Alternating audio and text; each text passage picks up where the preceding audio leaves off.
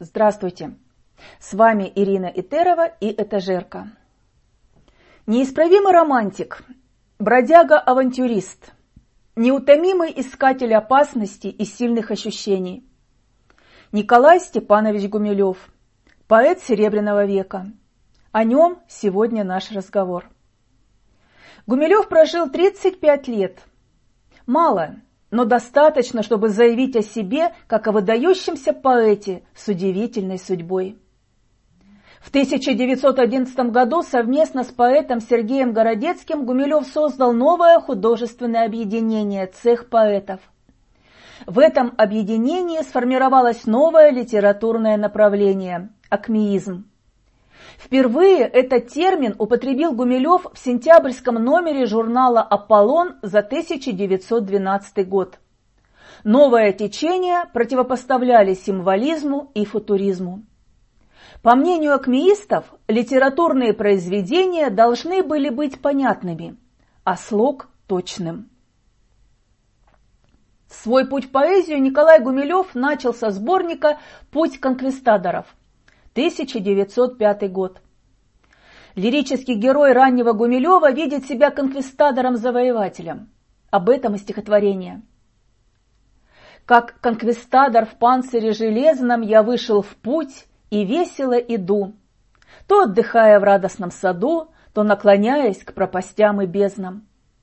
Порою в небе смутном и беззвездном растет туман, но я смеюсь и жду – и верю, как всегда, в мою звезду.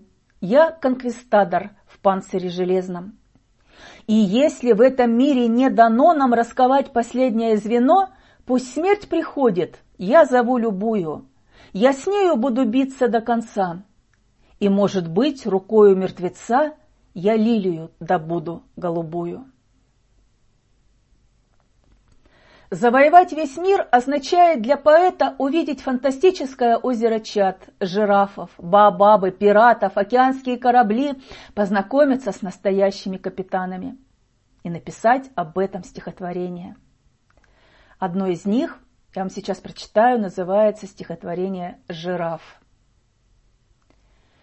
Сегодня я вижу, особенно грустен твой взгляд, и руки особенно тонкие колени обняв. Послушай, далеко-далеко на озере Чат изысканный бродит жираф. Ему грациозная стройность и нега дана, и шкуру его украшает волшебный узор, с которым равняться осмелится только луна, дробясь и качаясь на влаге широких озер. Вдали он подобен цветным парусам корабля, и бег его плавен, как радостный птичий полет. Я знаю, что много чудесного видит земля, когда на закате он прячется в мраморный грот. Я знаю веселые сказки таинственных стран, про черную деву, про страсть молодого вождя, но ты слишком долго вдыхала тяжелый туман. Ты верить не хочешь во что-нибудь, кроме дождя. И как я тебе расскажу про тропический сад, про стройные пальмы, про запах немыслимых трав — ты плачешь? Послушай, далеко на озере Чат изысканный бродит жираф. Такое замечательное стихотворение. Свою поэзию Николай Гумилев называл музой дальних странствий.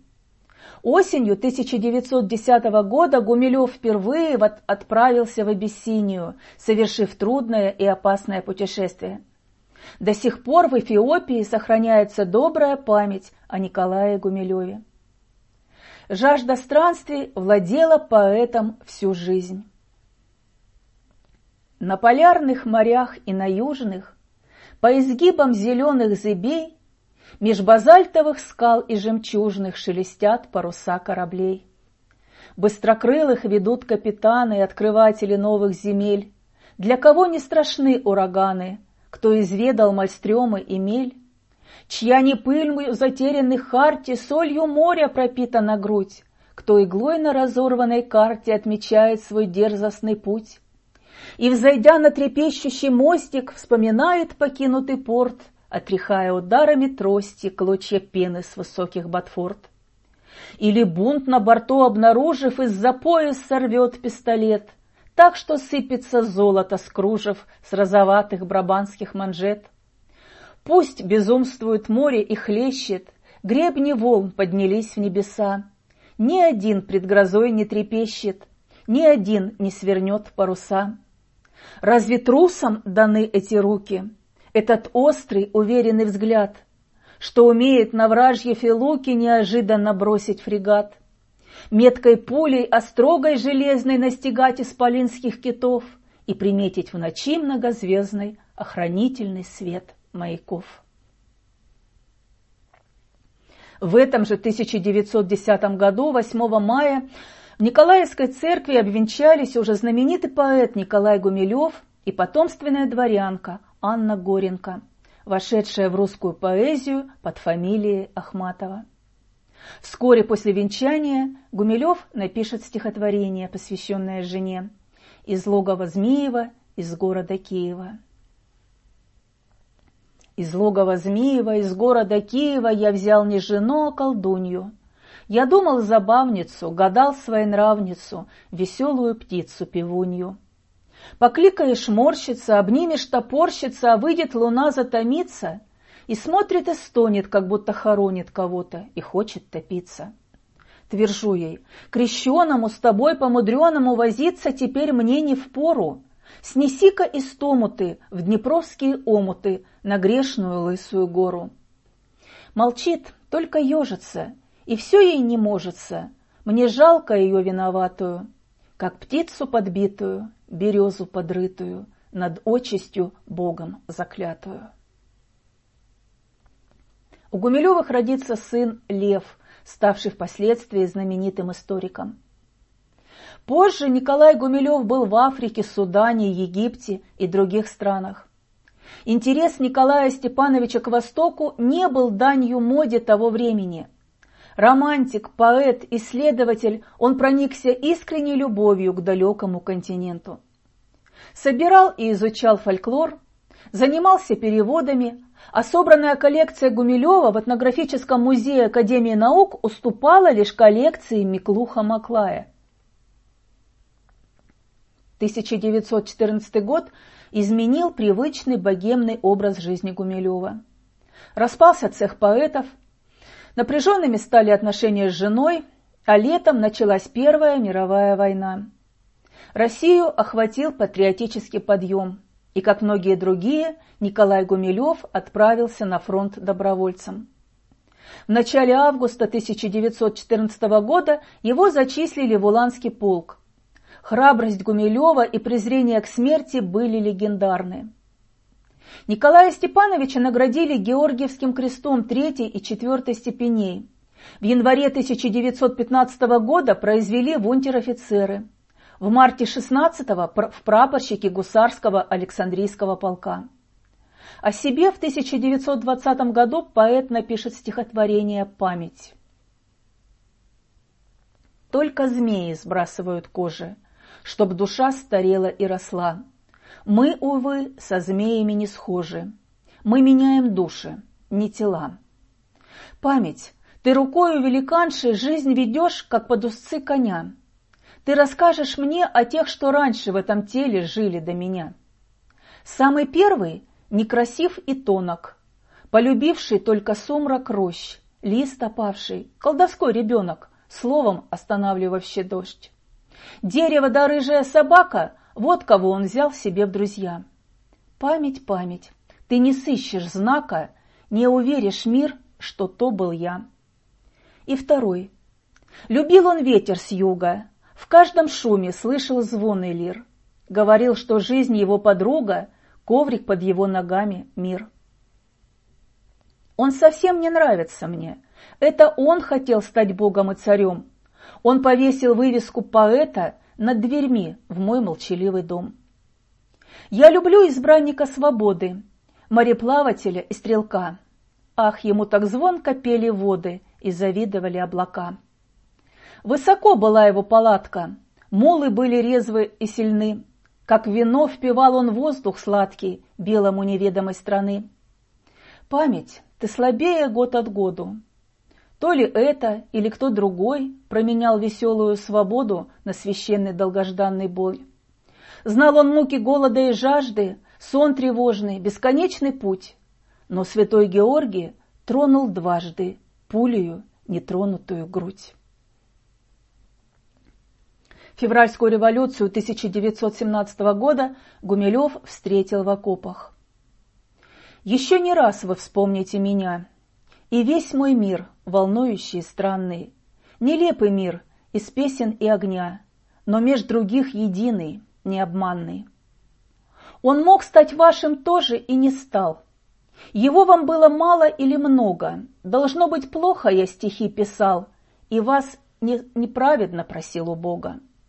Но каждый раз вы склонитесь без сил и скажете, я вспоминать не смею, ведь мир иной меня обворожил, простой и грубой прелестью своею. После февральской революции поэт не вернулся в Россию. Поехал в Грецию, затем присоединился к корпусу русской армии во Франции. В Париже Гумилев прожил до января 1918 года.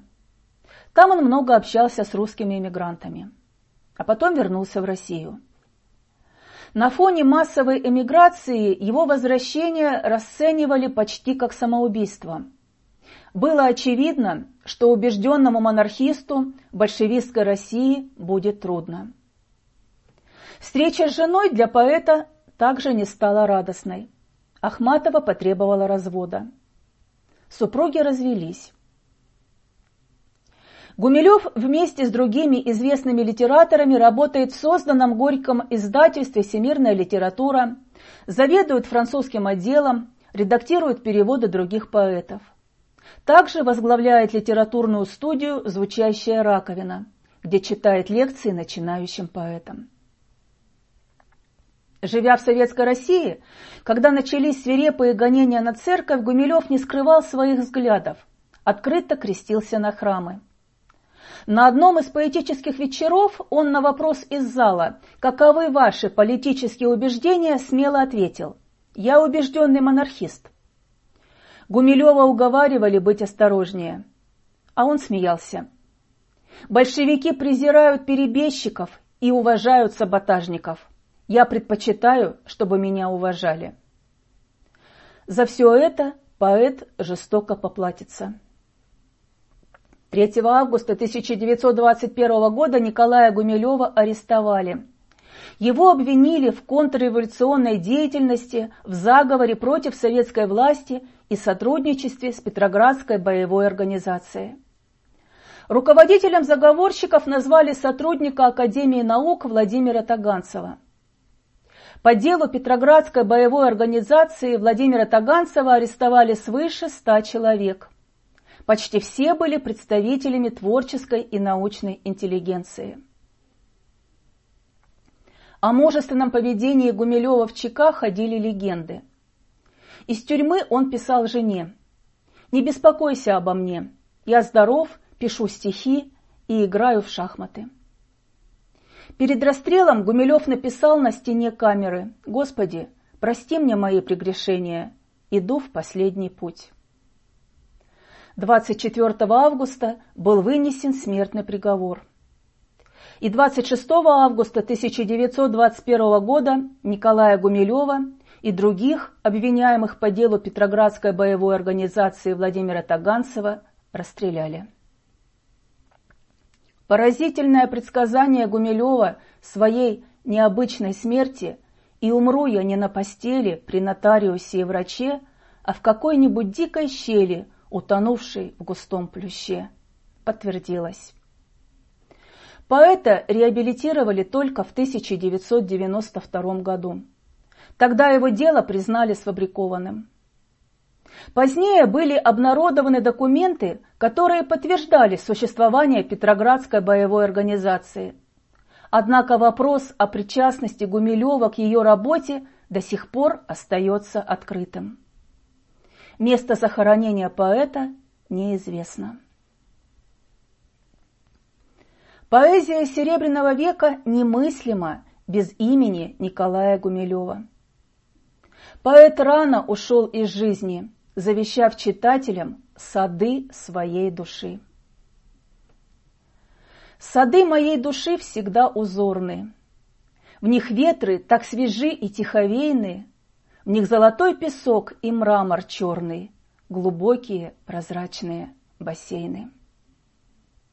Романтик, поэт, путешественник, воин Николай Степанович Гумилев занял в истории литературы достойное место. Почитайте произведения поэта. Думаю, они найдут отклик в ваших сердцах. До новой встречи!